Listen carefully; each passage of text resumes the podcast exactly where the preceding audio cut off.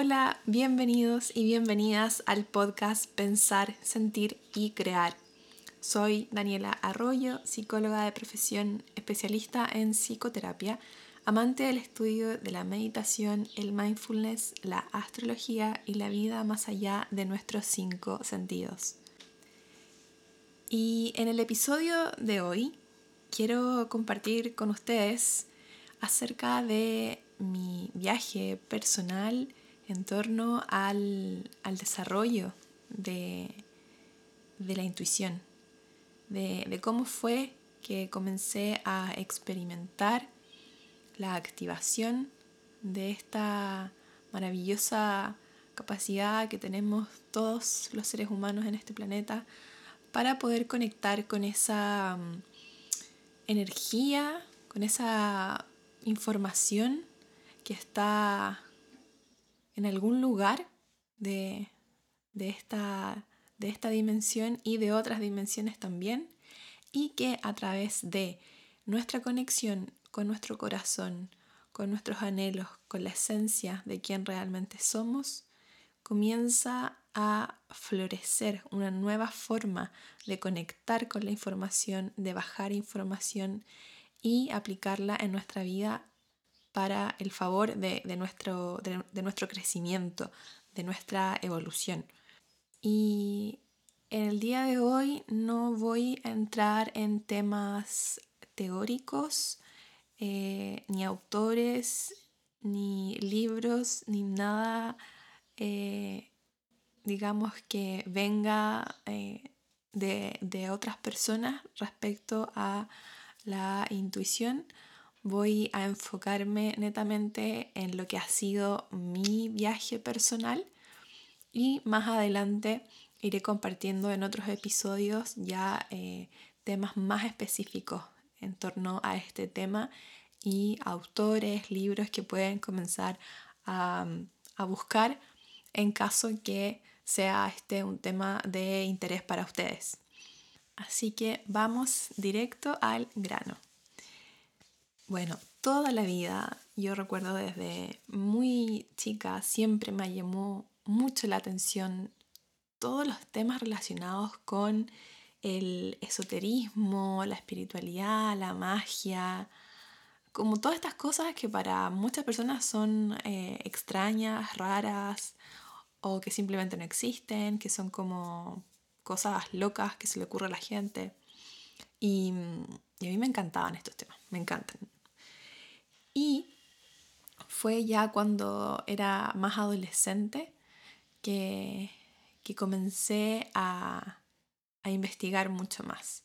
Ya en esa época eh, estaba el acceso a los computadores y a internet en muchos lugares. Yo tenía la fortuna de poder acceder desde mi casa, por lo tanto, eh, desde que llegó el computador a la casa fue como para mí una puerta de entrada maravillosa a poder acceder a toda esta información, a videos, a, personas que contaban sus experiencias eh, en torno a, a, su conexión con algo, con algo mucho más profundo, interno. Y, y ocurrió que, que hubo un momento ya cuando eh, tenía como 15, que esta conexión se, como que se apagó, como que seguramente por, por esta tendencia innata de, la etapa de la adolescencia, de poder calzar en, en, algún grupo, de sentirse cómodo, de no sentirse aislado, comencé a dejar de lado todos estos temas y cosas que, me gustaban, precisamente porque no recuerdo personas a mi alrededor que estuvieran relacionadas con esto. Eh, no, eran como, recuerdo una, dos eh, personas con las que podíamos conversar estos temas, pero fue como en una ocasión muy, muy específica y después como que no, no tengo más recuerdos de eso, como que no, no, no sé, Es como que se, hubiesen borrado de, la historia, de mi historia. Y, y, bueno, fue en ese momento que, me desconecté. Eh, después salí del colegio, entré a la universidad y, y comencé nuevamente a conectar un poco con los temas relacionados a, a la intuición, pero desde una perspectiva muy mm, científica de, desde el enfoque de, de, que todo lo que, lo que se observa es lo que realmente existe, lo otro no se puede comprobar, por lo tanto queda en duda.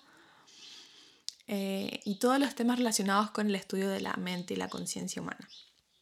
Pero como les digo, desde una perspectiva mucho más, más científica, más desde, desde el modelo eh, rígido, más desde la estructura.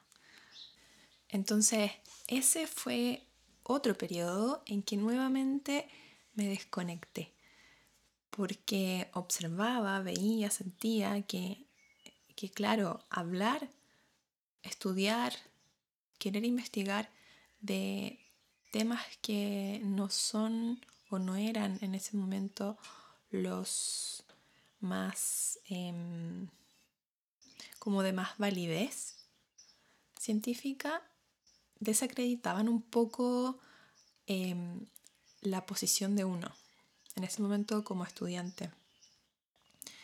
Entonces, eso era lo que sentía yo. Y, me desconecté otra vez de estos temas. Salí de la universidad, me puse a trabajar, entonces obviamente esto era mucho más extraño porque me metí a trabajar en programas que tenían que ver con el gobierno, programas creados por el gobierno en Chile Em, entonces había una pauta, una forma, un protocolo, una forma de hacer las cosas y había que hacerlo así. Entonces, ese fue como otro periodo en que se hizo mucho más profunda esta desconexión de los temas que eran de mi mayor interés, em, para poder de alguna manera calzar en, este espacio, en este sistema laboral eh, que en ese momento yo creía era el único disponible eh, para mí.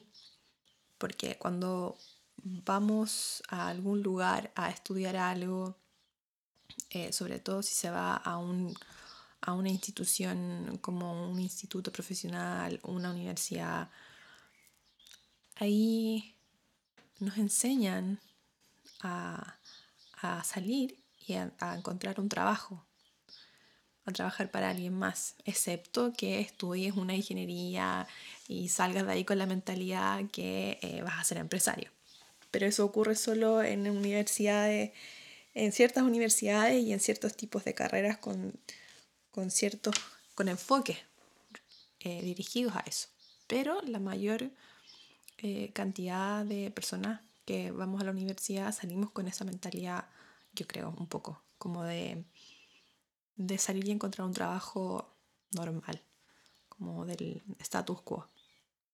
Y pasaron como dos años, no diría que un año y medio, desde que había salido de la universidad y me había puesto a trabajar para programas del gobierno y me surgieron otras de estas ganas de estudiar. Pero estudiar algo que realmente me hiciera como sentido desde el fondo de mi alma. Y no tengo idea, de verdad que no tengo la mayor, o sea, la menor idea de cómo fue que encontré la información o cómo fue que llegó a mí, porque recuerdo que ni siquiera busqué ese lugar, donde encontré que estaba había una universidad que estaba haciendo un magíster en psicoterapia gestáltica. Y, y me llamó la atención porque sabía que era un enfoque mucho más relacionado con el ser, con, con el vivir de una manera auténtica con una mirada mucho más existencial del ser humano, una mirada más holística. Entonces me hizo mucho más sentido.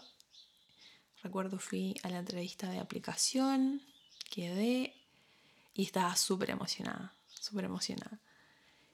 Ese magíster duró tres años. Y, y fue durante ese periodo donde se comenzó a activar en mí nuevamente toda esta información mágica relacionada con nosotros como seres humanos y no como seres eh, de producción para un sistema donde el foco de la psicoterapia no estaba centrado en, los síntomas, en detectar cuántos síntomas tiene esta persona y, encasillarla en una categoría específica, en, un trastorno específico. Eso a mí me hacía demasiado sentido. Me, me liberaba, sentía que me quitaba una mochila que no era mía, que no me acomodaba para nada al momento de trabajar con personas. Esto de categorizar a alguien por una cantidad de síntomas que tuviera y según eso basar el proceso de terapia. Em, este, este magíster, este enfoque era todo lo contrario, era súper, o sea, es súper respetuoso, amoroso, súper respetuoso con nuestros procesos de transformación emocional como seres humanos.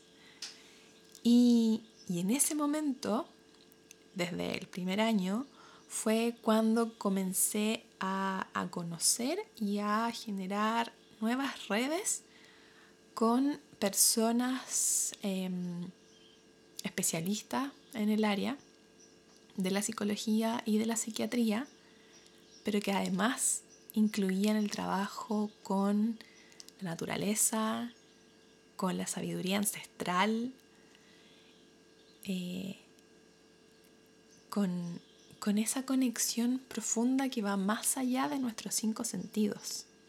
Comencé a conectar con psicólogos del área transpersonal que trabajan desde ese enfoque que incluye mucho más profundo el trabajo con la espiritualidad.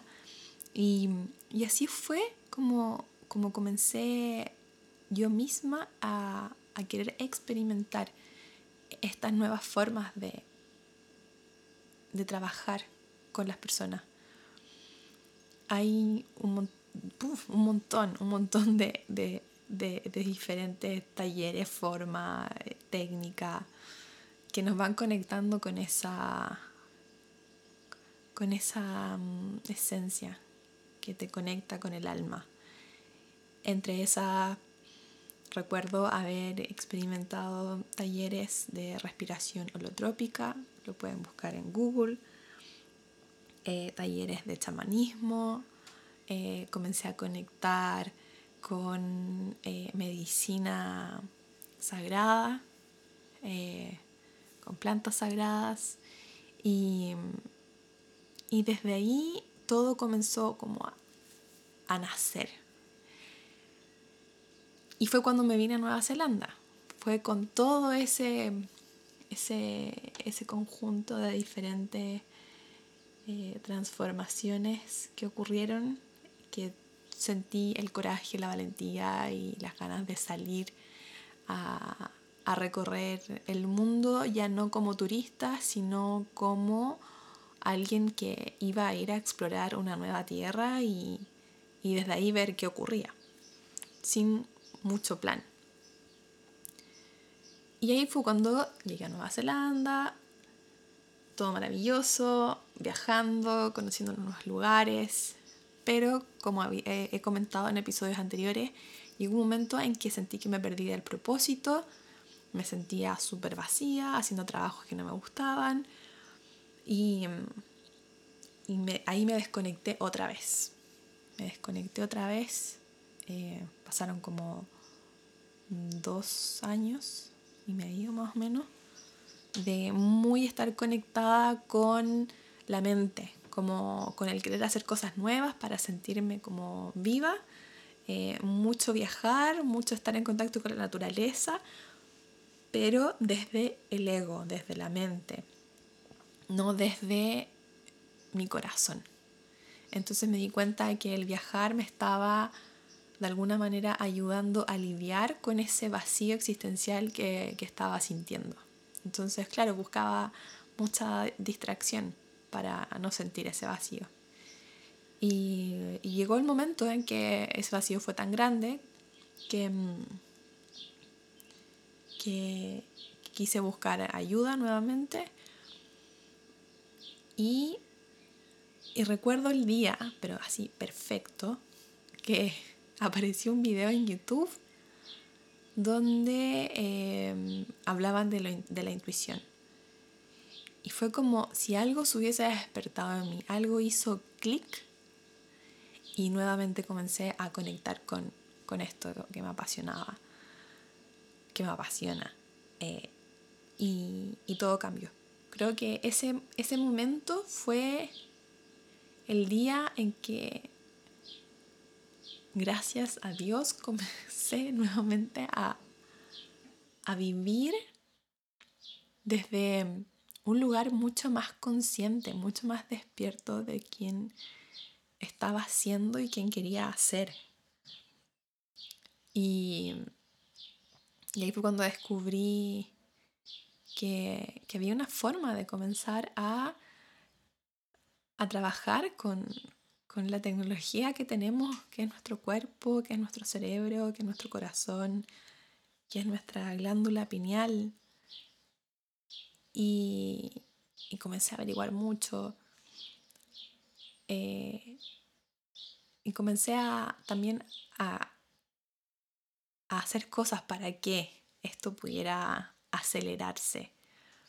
Entonces, dentro de todas mis investigaciones, leyendo artículos en internet, descubrí que una forma de ayudar en el proceso era disminuyendo eh, el nivel de calcificación que, tiene la glándula pineal en, personas, en nosotros, que hemos estado expuestos a un montón de alimentos procesados y de mucha mm, pasta de dientes con flúor. Habían artículos que mencionaban que el flúor era una de las principales razones por la cual se calcificaba la glándula pineal. Y mm, comencé a cuestionarme mucho, como a entender si esta tecnología que tenemos, esta pequeñita pieza en nuestro cerebro, es tan valiosa, es tan potente, ¿por qué querer calcificarla? Y bueno, ahí podemos entrar en un montón de temas respecto al, control de, de, ciertos sistemas y grupos sobre el, el resto de la humanidad pero no voy a entrar en eso hoy. Quiero eh, enfocarme en, en, lo mío en este momento. Y fue precisamente eso, comenzar a... deseché completamente el uso de la pasta de dientes con flúor, comencé a, a usar pasta de dientes más natural, que no tuviera flúor, y comencé a, a meditar, comencé a meditar mucho. Y ahí fue cuando me enamoré de la meditación y del mindfulness. Y nace todo este cambio de rumbo de cómo quería comenzar a situarme como, como persona que apoya a otros a, a poder lidiar con sus miedos, sus sombras, sus dolores, sus tristezas como psicóloga como profesional de la salud mental, sentía que, tenía que volver a, conectar y entregar esta información al mundo. De lo contrario, no, no, veía el... De verdad que no siento el, el propósito vivo si no es compartiendo con otros todo este conocimiento. Entonces fue cuando a través de la meditación comencé a activar mi glándula pineal nuevamente. mucha conexión con el sol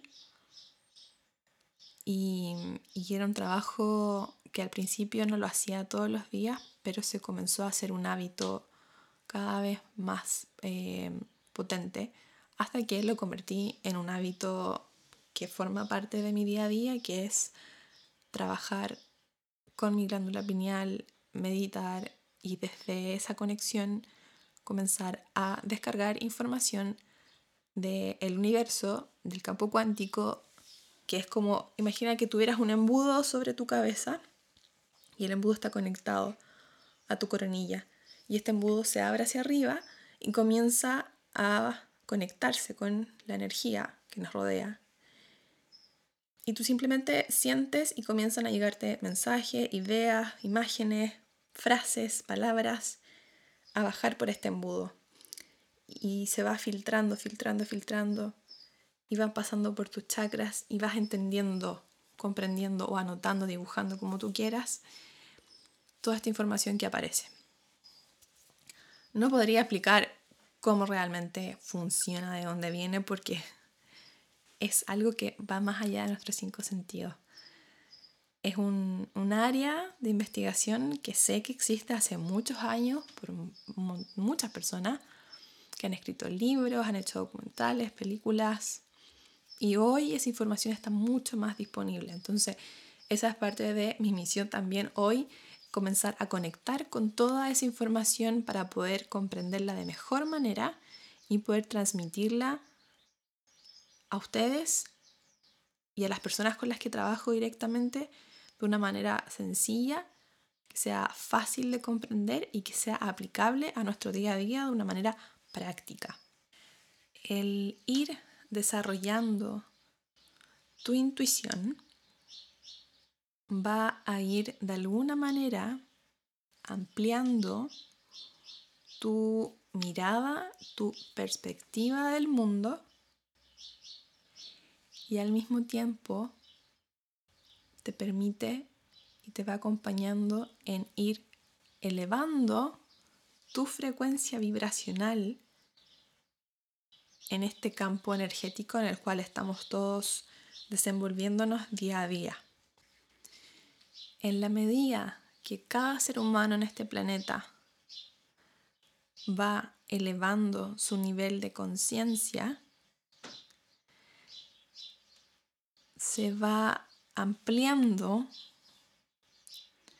las posibilidades, los caminos, las formas, las opciones de ir prosperando, de ir creciendo, de ir avanzando hacia eso que nuestro corazón y que nuestra alma tanto desea y que tiene que ver con el propósito, la misión con la que vino a este planeta.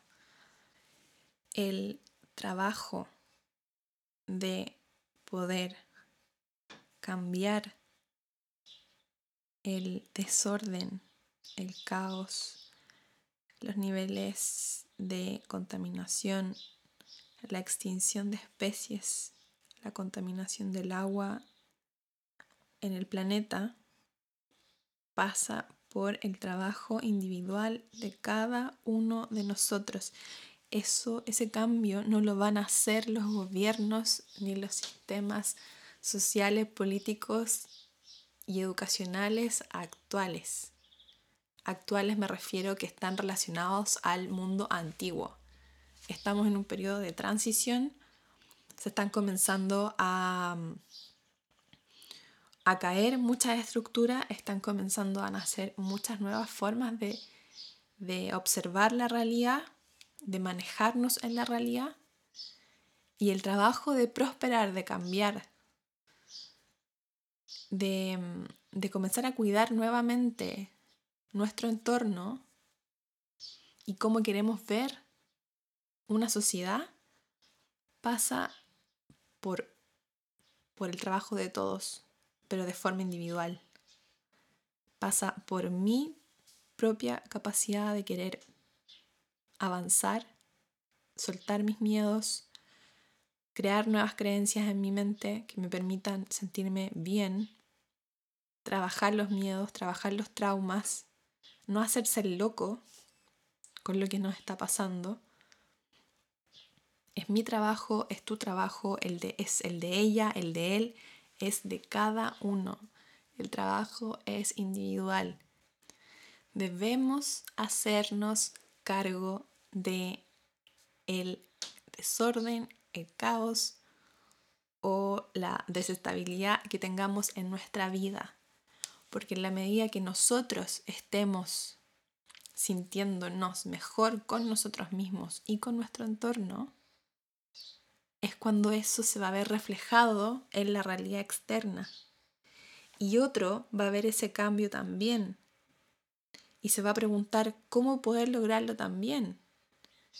Y ahí se comienza a hacer este efecto dominó de que cambia uno, cambia el otro, cambia el otro, comienza a cambiar el entorno de cada uno. Imagina eso como, como si se encendiera una lucecita en un lugar del planeta y se enciende otra, y se enciende otra, y se enciende otra, y se empiezan a encender muchas luces.